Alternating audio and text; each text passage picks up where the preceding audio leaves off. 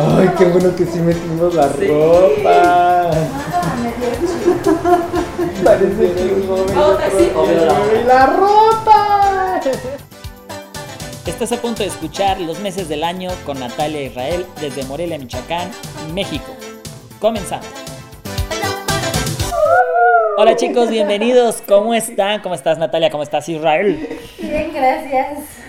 ¿Cómo van con este tiempo de pandemia? Bien, ya, eh, ya me hice aliado de mi crisis. Ya somos amigas. Ya somos amigas. Bueno, peores enemigas. Ah, Peores enemiamigas. mi crisis es mi. Natalia, ¿tú cómo estás? ¿Cómo te va? Bien, este, ya también creo que. Bueno, no, yo más bien creo que estoy en una etapa en la que estoy ignorando mi crisis. Ya me hartó. Ya no le Ya hablas. no le hablo. Estoy en la ley del hielo. Con mi crisis. Muy bien chicos, pues qué bueno que, tu- que pudimos reunirnos otra vez para un episodio más de los meses del año con Natalia Israel. Cuéntanos Natalia, Natalia, que siempre nos informa de qué va a tratar el podcast, en este caso, perdón, de qué va a tratar el episodio. En esta ocasión, Natalia, cuéntanos, ¿qué tema tenemos ahora? Pues vamos a hablar acerca de la profesionalización de la danza contemporánea. Muy ad hoc porque estamos pues iniciando los ciclos escolares en la mayoría de las escuelas o de las instituciones educativas, entonces de ahí la inquietud. Bueno, ¿y qué es esto de profesionalizar la danza y la danza contemporánea? ¿Qué, qué podríamos entender o cómo se asume la profesionalización de la danza contemporánea? Es más, yo creo que nos regresaríamos una pregunta. ¿Se profesionaliza la danza contemporánea? Bueno, eh, a mí me gusta un... Bueno, siempre me gusta el asunto de la etimología, ¿no? Me gusta cómo, cómo el lenguaje está vivo y se va eh, deteriorando y, volviéndose a pulir y volviéndose a deteriorar y ahora estamos con esto del lenguaje inclusivo y hay gente que se enoja porque se nos está destruyendo todo ahí, pero pues creo que es el proceso natural, ¿no? O sea, al final de cuentas el español pues fue una deterioro, un deterioro de un montón de, de influencias ahí entre el árabe, el latín, el- lo que hablaban en la península ibérica y bueno, todo lo que se fue construyendo además, el mismo latín que no es una cosa pura pues, ¿no? Entonces eh, me, me gusta ese andar indagando la etimología de las palabras. Y este, a donde entiendo la pro- profesionalizar o la profesión es un poquito como que tiene que ver con estar a favor de, de confesar lo que haces, ¿no? Entonces, me gusta partir desde ahí que, que- es un poquito eh, la, la confesión que también es admitir que hay la posibilidad de entrar en un lenguaje en común y de un orden en común y que entonces yo he hecho algo que, este, que tam- hizo tambalear ese, ese lenguaje o ese orden en común que teníamos, ¿no? Entonces estar a favor de, de- constantemente, eso me gusta, pienso ahí la profesionalización, estoy a favor de decirles qué estoy haciendo que, que puede hacer tambalear este orden y este lenguaje que tenemos en común. Y entonces es el, el estar dispuesto o el estar a favor de constantemente decirles lo que estoy haciendo para que esto a lo mejor se tambalee o que está haciendo tambalear, eh, me, me remite a ser capaz de darle cierta objetividad a mis deseos. Entonces, profesionalizarme para mí quiere decir estar preparándome constantemente para ser capaz de darle cierta objetivación a mis deseos y entonces volverme transparente ante los demás de aquello que hago. Siempre va a haber estos lugarcitos así medios oscuritos de, de la intuición, de, de- la inspiración, en el caso de- de- del arte que es como muy preciada, pues. Pero, pero en la medida de lo posible, trato de que haya transparencia y de que haya este, el poder decirles qué estoy haciendo y entonces, por lo mismo, entrar en diálogo. La profesionalización de la danza contemporánea me parece fundamental porque permite que entre en diálogo el saber del cuerpo que se despliega en este cuerpo poético que, que, que, que es la danza.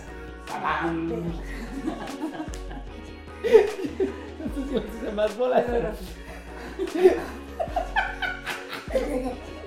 Cuéntanos, Natalia, ¿a, a ti, cómo te va con la después de siempre que No venía, no venía preparado. Esta- Este trapo viejo que traigo. Cuéntanos, Natalia, ¿cómo te va a ti con, con la profesionalización? Pues yo estaba pensando en la mañana, eh, mientras regaba mis plantitas, que creo que, que la profesionalización tiene que ver con, con una entrega, como una entrega que tiene que ver con la rendición, como en, como en, como en un entrar a una búsqueda eh, muy profunda en la que estamos, eh, estamos dispuestos a renunciar a aquello que creemos que tiene que ver con la comodidad o con el status quo o con, con lo establecido socialmente, ¿no? con lo que se supone que nos corresponde socialmente, porque queremos justamente indagar en algo que nos hace mucho, mucha curiosidad o mucho ruido y sí creo que tiene que ver con también con generar diálogos, ¿no? Porque creo, creo que, que cuando, cuando se generan estas exploraciones, eh, estas investigaciones, pues vas adquiriendo cierto conocimiento que eventualmente con el tiempo y si sigues como en esta búsqueda se vuelve un saber, porque se vuelve algo que asimilamos. Y entonces creo que parte de las responsabilidades sociales que nos corresponden son compartirlo, ¿no? Y entonces eh, creo que la manera de compartir y de generar interculturalidad, pues primordialmente es el diálogo. Y para el diálogo se necesita tiempo. Y entonces, eh, pues pienso en Gadamer y en el tiempo abierto que él plantea, ¿no? De cómo hacemos para que independientemente de todos los esquemas sociales e independientemente de toda la maquinaria neoliberal y capitalista, podamos darnos tiempo para indagar juntos en algo. ¿no? Entonces creo que pues, hay más o menos. Hay más o menos, más- profesionalizarse. Y ahorita en estos, en estos tiempos de pandemia y de encierro y que, que la educación está tratando de acomodarse, no estábamos en- tal vez había personas que estaban más o menos preparadas para ello y tal vez habrá personas que, que no es que no estemos preparadas para esto, pero también nos estamos resistiendo a que esto vaya a ser una cuestión de, de, este, de norma. Efectivamente, la oportunidad del trabajo en línea, de, la- de las clases en línea, tiene, un campo muy, este, fértil ahí por explorar. Pero es importante, o para mí es muy importante, eh, resaltar que eso nunca va a sustituir al, al intercambio de energía de lo presencial. Y el, el asunto es que en el caso de la danza y en la profesionalización de la danza, en este sentido del diálogo, en este sentido del poder este, dar cuenta, eh, es una especie de, interpelación, pues, ¿no? Eh, de, mi actividad, de mi deseo, de mi inspiración. Eh, es imposible que, que siga construyéndome, que siga atendiendo al, al planteamiento de preguntas y de posibles respuestas, porque además el arte tiene más que ver con la posibilidad que con lo fáctico, que, que con la satisfacción de algo. Que, y, eso implica que hay que estar en contacto con, con los otros, con las otras, constantemente. Este cuerpo no es el límite de la piel, este cuerpo que es también la textura de las otras pieles, de, las, de los otros este, objetos que ya han sido tocados por otras personas, de, de esas palabras que, que suenan distinto cuando son en vivo que cuando son a través de la interfaz este, electrónico, ¿no? Entonces, este cuerpo que se construye y se construye constantemente en, en ese contacto con, con las otras personas, nunca va a poderse, no, no llegará a la plenitud si se normaliza la pantalla mediando al- a, este, la educación o la formación dancística. Sí, porque además el, o sea, yo, yo creo que, sí existe la posibilidad de que estemos más expandidos que el límite que se nos presenta en, en los dispositivos, ¿no? O sea, sí creo que la conexión que se puede establecer también en, en un nivel extracognoscitivo sí es real, ¿no? O sea, a pesar de estar mediados por la tecnología.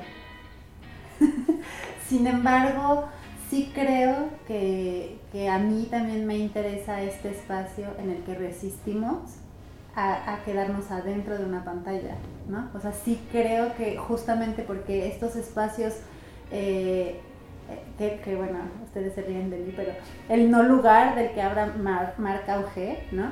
Es justamente este lugar en el que podemos incidir en la colectividad, o como colectividad, y como colectividad, ¿no? O sea, sí, sí creo que, que la colectividad que se puede generar en Zoom es muy pasajera. Y un poco pensaba en, en, ahora lo que me platicaron de Sotuta, ¿no?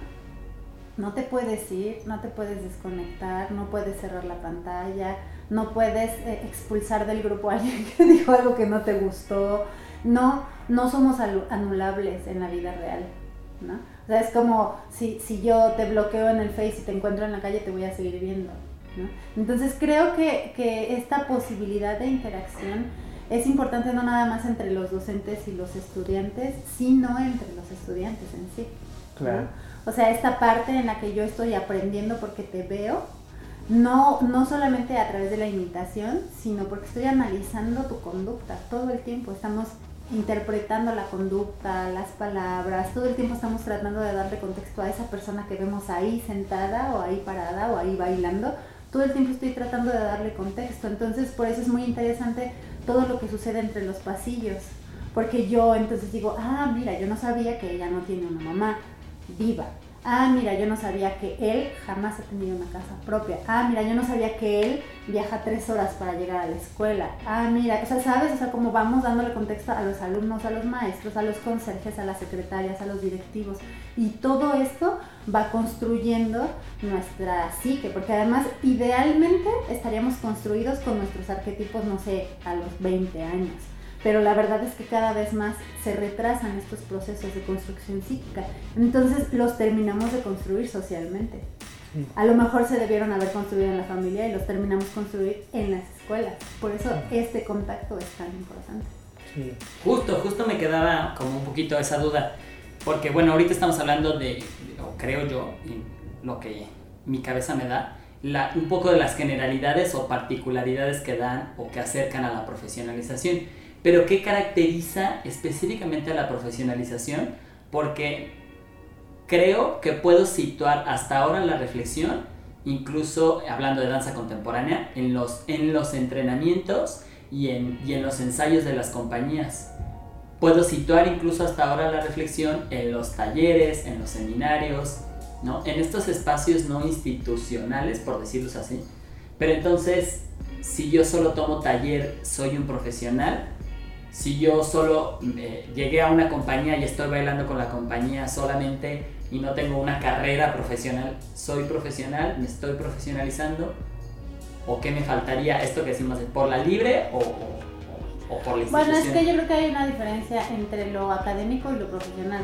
O sea, no necesariamente por haber hecho un camino académico eres profesional, ¿no?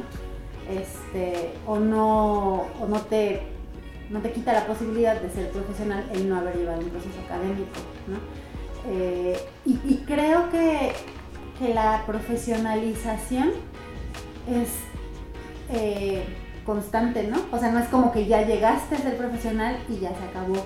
O, o ya hay, o sea, o te puedes quedar en tu nicho de Israel Chavira para siempre porque ya eres Israel Chavira, ¿no? O sea, yo sí creo que que se desgasta, ¿no? O sea, en el momento en el que nos, nos, movemos, nos volvemos eh, como iconos, ¿no? Empieza el desgaste, porque es natural, ¿no?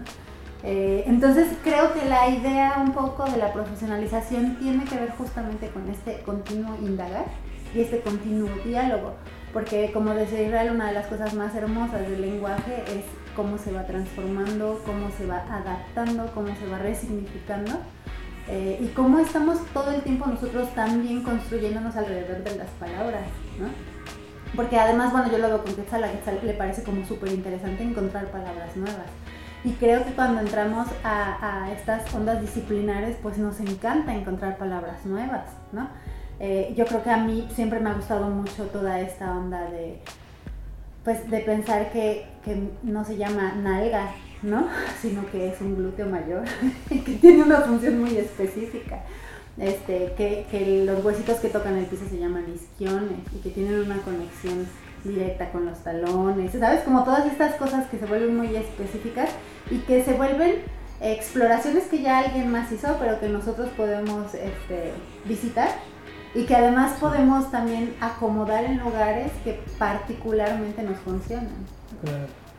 Pues es un asunto de dejarse mecer entre, entre el cómo funciona y qué podría suceder, ¿no? Eh, entonces la profesionalización eh, tiene que ver con estar abierto o estar eh, atento a qué, con qué cuentas para poder explicar y explicarte lo que estás haciendo y qué te hace falta para alcanzar aquello que sueñas que podría ser posible. Entonces, en ese sentido, el hacer dancístico de, en términos profesionales es, es mucho más allá de satisfacer a la mirada del espectador o de satisfacer a la, a la comanda de, de alguna este, mm, figura coreográfica, sino de encontrar en ti los deseos de, de proponerte como espacio de libertad.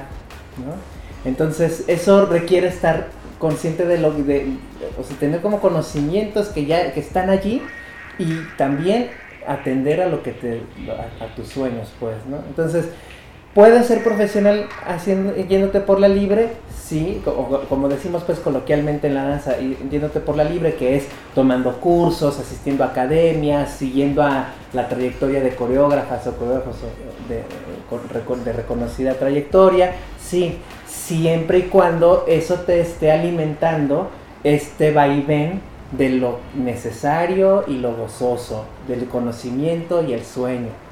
Porque una vez que esa forma de, introducirte en la danza va limitando en vez de que va ampliando, deja de haber profesionalización. Y lo mismo cuando estás dentro de la institución educativa. Puedes profesionalizarte si ese camino de institucionalización te alimenta el vaivén. Porque también sucede que el trabajo eh, que, o el proceso que llevas dentro de las instituciones, en vez de fortalecer el vaivén, lo van limitando y replegando exclusivamente a algún lugar, dependiendo de, la visión de esa institución. Entonces, este, lo mismo si solamente bailas con diferentes compañías, ¿no? Eh, eh, a diferencia de, de, generar tu propia agrupación, es exactamente lo mismo. ¿Qué herramientas vas teniendo? Porque no puede ser, bueno, no es que no pueda ser, sí, todo se puede pero es difícil, me parece a mí, es difícil que desde la inocencia, de la inspiración divina, eh, se nutra para siempre tu vida. Sí, yo por eso también pensaba que, que tiene que ver, ser profesional tiene que ver con la renuncia, porque creo que tenemos que ser capaces de soltar las expectativas y de soltar como la imagen que alguna vez tuvimos de lo que íbamos a hacer de grandes o lo que íbamos a hacer cuando fuéramos profesionales de la danza, ¿no? Porque eso querría decir que no estamos siendo permeables y que no estamos permitiendo que, lo, eh, que esta cueva a la que nos metemos a explorar nos esté hablando y nos esté construyendo. Y entonces nosotros tampoco estamos adornando la cueva con lo que genuinamente encontramos y atesoramos, sino que estamos siguiendo un camino que a lo mejor tendría más que ver desde mi punto de vista con el capitalismo y entonces por eso le ponemos rieles y, ponemos carritos en donde podamos echar carbón que ojalá tenga diamantes, ¿no? Entonces creo que, que la profesionalización tiene que ver también con la renuncia, con aceptar que todo esto que somos va a seguir cambiando y que está bien y que a lo mejor no macha con el estereotipo de bailarín, de coreógrafo, de investigador, de gestor de la danza profesional, pero sí es un camino, un camino que está abonando a, estos nuevos eh, pues territorios de construcción, ¿no? Que a lo mejor la construcción no está hacia arriba como los edificios de las grandes ciudades, y a lo mejor la construcción es una chocita, a lo mejor la construcción es una cuevita, a lo mejor la construcción es un tipi, ¿sabes? O sea, somos súper diferentes, no necesitamos todos un edificio con eh, ventanas de espejos, ¿no? Y además es muy interesante que, que em, al hablar del espacio de la construcción, ¿no? Porque el espacio que podría ser, o desde mi punto de vista, que podría ser todo esto que podemos medir, que podemos delimitar, que podemos dibujar o, delinear, este, es importante reconocerlo porque desde ahí tú te colocas en la orilla y dices, quiero, quiero seguir dentro de este espacio o quiero aventurarme hacia el vacío, hacia el precipicio, hacia lo, oscuro que hay después de ese, límite. Entonces yo pienso en la profesionalización como esta posibilidad de reconocer el dibujo de lo que, por ejemplo, hasta ahora llamamos danza contemporánea. Y entonces así poder eh, situar a quienes están en un proceso de formación, situarnos a quienes nos gusta estar en un proceso de profesionalización, en el juego entre el espacio y el no, no espacio o el, límite, pues, ¿no? Porque lo que luego va sucediendo es que la gente empieza a confundir la profesionalización con la, aquella capacidad de encontrarse, de situarse exclusivamente dentro de ese dibujo, dentro de ese margen y le llamamos no profesional a lo que está fuera de ese, de ese límite, de esa, de esa barrera y que es opaco, que es turbio o, ambiguo. Y eventualmente uno como profesional se da cuenta de que vas a pasar por, grandes periodos de ambigüedad, de, de, opacidad, de oscuridad también, ¿no? Y justo son tus herramientas que obtuviste en el proceso las que te van a ayudar a volver a iluminar, a volver a dibujar o a volver a transparentar. Y abrazar esa oscuridad, ¿no? O sea, yo, yo, por ejemplo, ahora, ahora yo que, platico con muchos bailarines y muchos bailarines están completamente frustrados por la situación que estamos viviendo de no teatros, no funciones, no este, clases y así. Pienso que esa también es una incapacidad educada de abrazar estos momentos límbicos, ¿no? De, saber que no todo el tiempo tienes que estar siendo visto. No vale solamente por lo que los demás ven, no vale solamente cuando los demás te aplauden. Y hay búsquedas que tienen que ver contigo y no tienen que ver con los demás. No tienes, eh, no, en realidad no tenemos esta necesidad de que todo el mundo vea nuestras exploraciones. Yo me acuerdo que hace muchos años yo platicaba con Karina, con Karina Suárez Bochet, y le decía eso, ¿no? Es que yo creo que no todas las exploraciones se tienen que volver una obra. No todo lo que hacemos en el salón o en la sala de nuestra casa, donde sea que cada quien haga, este, se tiene que volver una coreografía. ¿no? O sea, hay procesos que solo son procesos y eso está bien. Y a lo mejor estos periodos son solo procesos, ¿no? Que también, por supuesto, ¿no? Yo pienso, se puede discutir un montón acerca de justamente este, porque creo que también hay como esta idea de que solamente cuando se vuelve obra, entonces tu proceso está siendo profesional, ¿no? Entonces creo que también abrazar la idea del proceso como la obra, como la huella que siempre ha estado ahí, ¿no? Y que solamente hace falta como, como los arqueólogos hacerle así para encontrarla, ¿no? Pero, pero sí, no, no todo necesita estar en un museo exhibido, a lo mejor hay cosas que están como los, como los este, bancos de semillas, no los quieres exponer porque es súper importante conservarlo. Porque entonces sería más bien, ya no sería transparencia, sería pornografía. ¿No? O sea, este, este asunto de estar constantemente grabándome haciendo una exploración tras otra exploración y publicarla y publicarla para seguir teniendo mis likes y seguir teniendo mi, mi visibilidad y demás, empieza, desde mi punto de vista, sé que puede sonar como muy de, de alma vieja, pero me, empieza a ser pornográfico, es decir, ya no queda, ya no queda más por imaginarte acerca de, la persona, sino lo que ya hay es un producto constante, ¿no? Y nos agarró la lluvia. Nos agarró la lluvia. Sigamos y dejamos de fondo la este, lluvia. Este asunto de la... Ahorita que, ahorita que hablabas justo del proceso... De este proceso de, íntimo, de este, este, proceso de intimidad intimidad luego siempre lo relacionamos con, lo genital, pues, porque estamos en una era de genitalización muy cañona. Eh, hay una, intimidad mucho más grande, pues, ¿no? Eh, esta intimidad en la que tú te puedes preguntar franca y honestamente, ¿qué quiero hacer? ¿Dónde quiero vivir? ¿Con quién quiero vivir? Esta intimidad y que te permite entonces decir, esto lo, eh, eh, a partir de lo que quiero hacer, porque esa es la pregunta importante y es la pregunta ética, Y la profesionalización tendría que ver con ayudar, con, con encontrar eh, personas, teorías, trabajos, ejemplos, parámetros, perspectivas que te ayuden a, a identificar que esto que quieres hacer, ¿por qué no lo has podido hacer? Porque si la pregunta es qué puedo hacer en el caso de la profesión de danza contemporánea es, te doy esta técnica para que puedas hacer esto. Y la pregunta es, ¿qué puedo hacer con este cuerpo que tiene estas posibilidades este, musculares, articulares y, y demás, ¿no? Pues porque tú puedes tener el cuerpo dado articular y muscularmente y no querer hacerlo, ¿no? O qué debes hacer, ¿no? Que esa es la otra cuestión con la, con la profesionalización muchas veces, o las instituciones que profesionalizan, o qué sé yo. Eh, esto es lo que debes hacer. Debes bailar así para, para estar en un teatro. No puedes pararte en un foro si no has hecho esto o si no eres capaz de hacer lo otro. Entonces, si la pregunta es ¿qué debo hacer? Siempre vas a toparte con lo que realmente eres, porque el deber es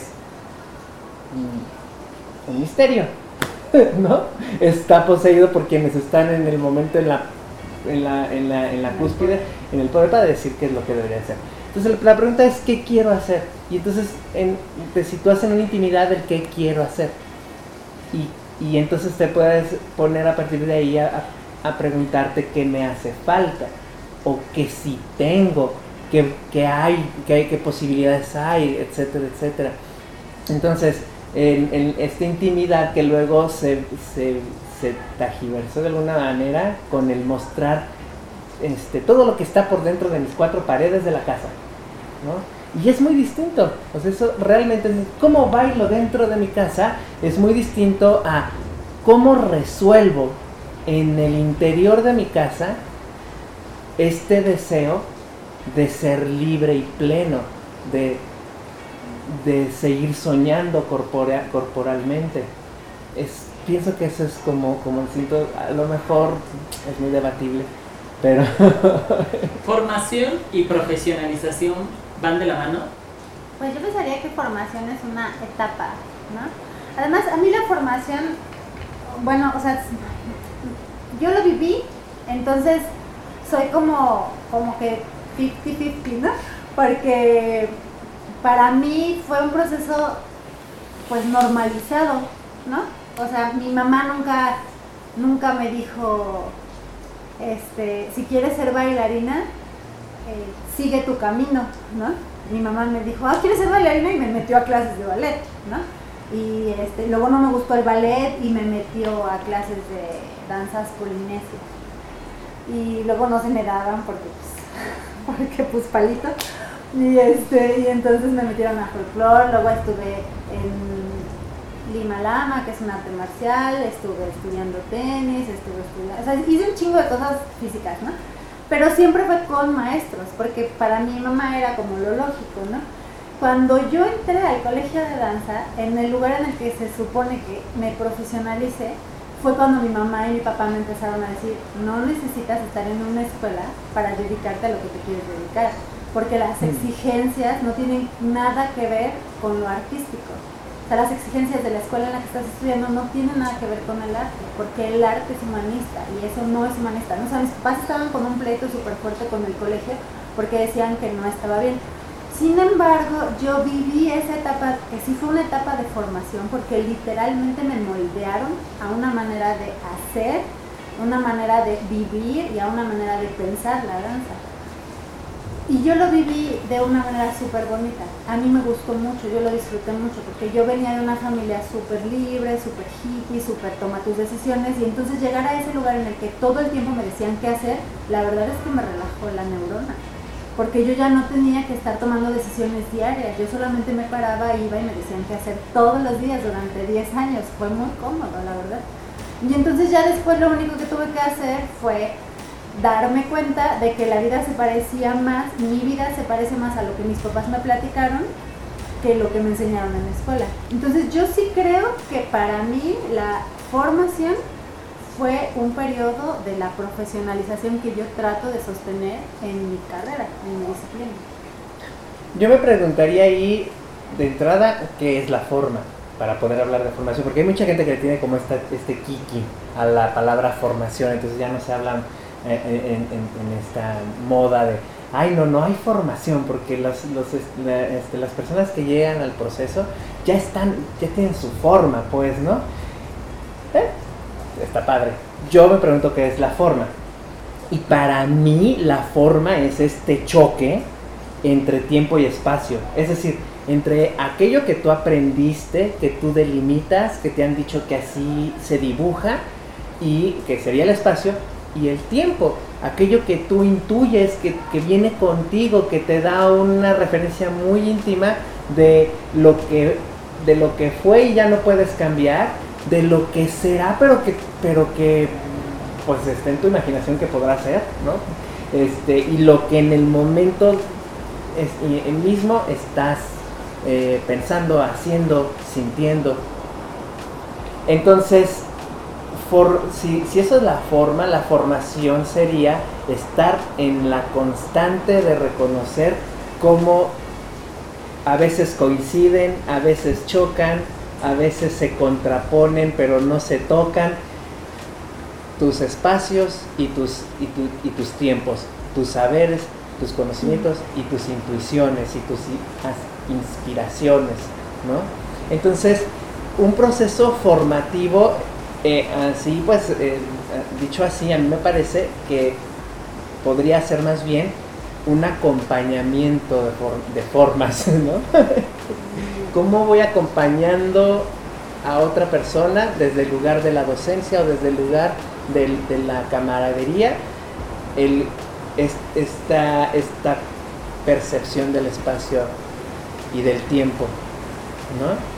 Entonces, la profesionalización, por supuesto, que implica siempre formación. Y una formación en ese sentido siempre va a ser profesionalizante. Paramos un poco por la lluvia, pero ahora ya estamos de regreso en el episodio de los meses del año. Entonces, eh, para concluir o para ir cerrando este tema que podríamos tener 5 o 6 episodios más y quizá los tengamos. Pero ¿qué podemos concluir, Israel? Pues estoy pensando que profesionalización también es un territorio de lo áspero, del conflicto, del debate y de, y de la controversia. Que profesionalizarse es estar preparado para eso, que también es cansado y que justo ser profesional es trascender el cansancio de ese trabajo eh, para alcanzar eso que has soñado, que podría ser y que estaría bueno que estuviera, que, que, te da lugar a ti, que entonces funda precedentes para que haya lugar para las demás personas, en este caso desde el hacer dancístico, como desde el cuerpo que soy me doy lugar a mí y entonces abro un canal para que haya lugar para ti también, para las demás personas. Entonces pienso en una profesionalización de la danza contemporánea que precisamente va quebrando estos supuestos de la figura, de la capacidad muscular, de lo que se ha dicho del, arte y de, la danza misma, ¿no? Entonces, este, me, recuerdo ahora de estas, de, estas preguntas que plantea Foucault en, este, en eh, Obrar Mal, Decir la Verdad, acerca de, del hombre libre, que el hombre libre puede preguntarse eh, si esto lo hago porque quiero generarme prestigio, porque quiero generar dinero o porque quiero aprender algo, ¿no? Y estar, estás jugando constantemente en esas preguntas. Entonces, eh, profesionalizarte en, una institución sería evaluar si esas herramientas que están ahí, que, que, vienen a nombre de materias, asignaturas, cátedras o qué sé yo, eh, te, permiten preguntarte con franqueza y responderte con franqueza esas preguntas vitales. Y por la libre sería tomar decisiones de en qué academias, qué maestras y maestros, con qué coreógrafas y coreógrafos en esa lid. Me van a ofrecer espacio para preguntarme eh, francamente esto y, y respondérmelo francamente o no. Entonces, pienso que una experiencia profesional en una academia o en una compañía eh, puede ser que sea un poco difícil que llegues a, con la confianza de, pues los voy a poner un poquito incómodas con mi pregunta, ¿no? Porque ahí vas a lo que vas. Entonces, supondría que en una institución educativa, en una universidad, justo el territorio está listo para eso, para que llegue el estudiantado a ponernos en, la, en lo áspero, en lo controversial a, a quienes estamos en el papel de docentes, ¿no? Y los estudiantes entre sí y también al recibir lo que la- las y los docentes les ofrecemos. Muy bien, Natalia, cuéntanos. Ay, no sé, yo no tengo conclusiones. ¿Algo más que quieras agregar? Este. ¿Ya creas que valdría la pena? Creo que a mí una cosa que me ha gustado mucho observar en la danza, en estos ámbitos profesionales, es que hay zonas que tienen su propósito de vida muy claro y que la danza en este ámbito profesional es una herramienta para cumplir el propósito y que a veces es una herramienta transitoria, aún habiendo llegado a niveles profesionales, ¿no? Aún habiendo llegado a estos niveles de ahondar muchísimo sobre este conocimiento, resulta haber sido una herramienta transitoria para irse a otra disciplina, a profesionalizar, porque creo que a veces es muy lindo que lo que esté en el centro sea el propósito y no la herramienta, ¿no? Entonces, eh, creo que por eso es interesante cuando existen estos desplazamientos o las interdisciplinas o las transdisciplinas, porque nos dan chance de ver que somos un montón de más cosas que solo profesionales de la danza. Eso creo. Muy bien, muy bien. Pasemos a sección de recomendaciones para este episodio.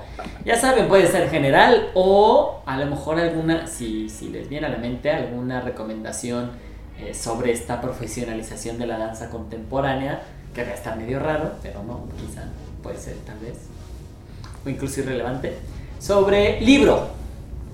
Yo del libro te voy a decir que pienso en la profesionalización. Lo tienen que leer porque no me gusta hacer spoilers. Pero, pero yo amé este libro, lo acabo de leer. Se llama El cuento de la criada. Este, estoy buscando en el chat porque le mandé a mi mamá. Ah, sí, es de Margaret Atwood. Este, y ahora estoy leyendo la segunda parte que se llama Los Testamentos. Y me gusta mucho pensar en esta onda de la formación, eh, porque, bueno, es una novela distópica. Entonces habla de como de algo que sucedió en Estados Unidos, ¿no? Y la tienen que leer de verdad, está muy chingona. Y este, y entonces resulta que a las niñas las educan en estos colegios nuevos en los que les cambian el paradigma de la vida radicalmente. Pero como son tan pequeñas, pues por supuesto que son las niñas el punto clave para hacer ese cambio, ¿no? Porque a ellas les mienten, les inventan cuentos y entonces a través de los cuentos les dicen cómo ha pasado la historia. Básicamente es nuestra vida, ¿verdad? Entonces es súper, súper bonito porque creo que la profesionalización también tiene un dejo de perversión. Entonces creo que es bien importante ed- educarnos y educar a nuestros niños, que no necesitan ser nuestros hijos, porque los niños del mundo son nuestros niños de todos. Necesitamos educarlos desde un pensamiento crítico para que ellos desarrollen un pensamiento crítico y cuando llegue el momento puedan tomar decisiones. Israel.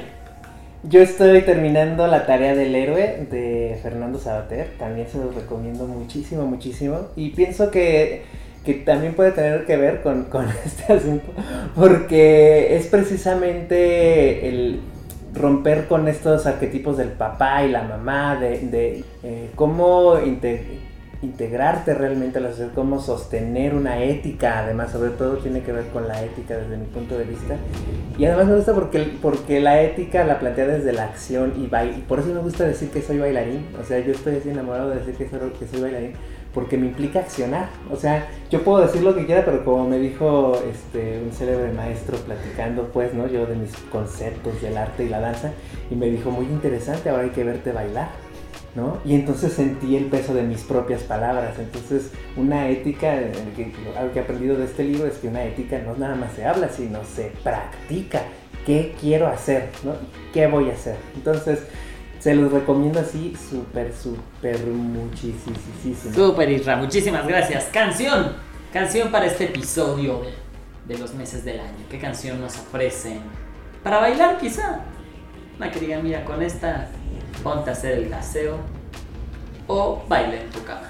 Entonces voy a regresar a mi tradicional consejo de escuchar a la reina del pop, Madonna. ¿Y qué canción? Y este, y hay una canción, bueno, hay muchas canciones que, se, no se conocen de Madonna y que, a mí me gustan muchísimo. Y una de ellas es Masterpiece, se llama así. Y es una canción que a mí me trae muchos recuerdos de melancolía, pero al mismo tiempo de esperanza. Y por eso soy feliz siendo generación Madonna, porque siempre me da esperanza. Súper, muchas gracias. Natalia, ¿ya la tienes? También quiero recomendarles Bodas, libro, el, la, el- si es cuento o novela. Espera, ya me. bueno, se llama Bodas de Albert Camus. Va, bodas de. Albert Camus. La de. Es que estoy tratando de que quede, ¿no? Con el tema, pues. Este. La de Residente, la de René. Porque es, él habla un poco como de su proceso de profesionalización, ¿no? En, en esta. Es, es linda esta canción. Sí, súper. Y además que Quetzal y yo la cantamos en la camioneta todo pulmón. Muy bien, y ahora. Qué. Película. Sí, muy bien, y ahora película. Modi. Está en Netflix. M-O-D-Y. Ma-U-D-E. Maudi. Ok. De Michael Timmis. Ay, yo he visto tantas películas estos días. Eh, no sé si había recomendado eh, Entre Navajas y Cuchillos. Es una. eh, como, es un medio comedia. eh, misterio. Policíaco. No, no es policíaco, bueno, así. Misterio, suspenso, comedia. No sé cómo definirlo. Es una maravilla en, este, Entre Navajas y Cuchillos. Súper. ¿Y algún podcast, algún youtuber, algún, algún texto, algún ensayo, alguna publicación, alguna reflexión de alguien, seguir a alguien? Yo creo que es muy divertido, sin que se vuelva eh, diabólico, ajá. seguir a alguien en la calle. Solamente observar lo que hace y ver a qué tienda entra y que observa dentro de la tienda. Creo que eso es como súper divertido porque es como de detective y así, pero también creo que es la posibilidad de, son como pequeños ejercicios de empatía. Muy bien, y yo ahora voy a agregar de metiche, eh, métanse al Google Maps, pongan la ciudad específicamente en la que quieran estar, el centro de la ciudad, y pongan el monito del Google y empiecen a caminar para que ya se hagan su recorrido por ahora que no podemos salir o viajar tanto. Israel, Bueno, hay un este, canal en YouTube de Claudio Álvarez y este en, en particular eh, me han gustado algunos episodios que tiene sobre de este filósofo de Corea del Sur. eh, no sé si se pronuncia, lo estoy pronunciando bien, Byung Chang Han. y Habría que este, preguntarle. a ver, preguntarle. El que me enganchó fue el que habla de la desaparición de los rituales. Y a partir de ahí, bueno, varios que me han encantado. Claudio Álvarez en el YouTube. Muy bien chicos, pues con esto hemos llegado al final de nuestro episodio, un episodio más de los meses del año con Natalia e Israel. Les agradezco mucho estar aquí reunidos para platicar sobre la profesionalización de la danza contemporánea, a pesar de la lluviecita que tenemos. Muchísimas gracias chicos, despidámonos. ¡Adiós! Adiós. Acabas de escuchar Los meses del año con Natalia Israel desde Morelia, Michoacán, México. Síguenos en nuestras diversas plataformas: Spotify, YouTube, iTunes, Anchor, Facebook, Tipo ya. tipo y así. Dale like, comparte el podcast, comparte el video en YouTube y deja tus comentarios en la caja que nosotros nos pondremos en contacto contigo. Los meses del año con Natalia e Israel. Chao. ¿Se le fue? ¿Regresará? No lo sabemos. Quédese Sí, al próximo episodio y descubra si encontró la canción.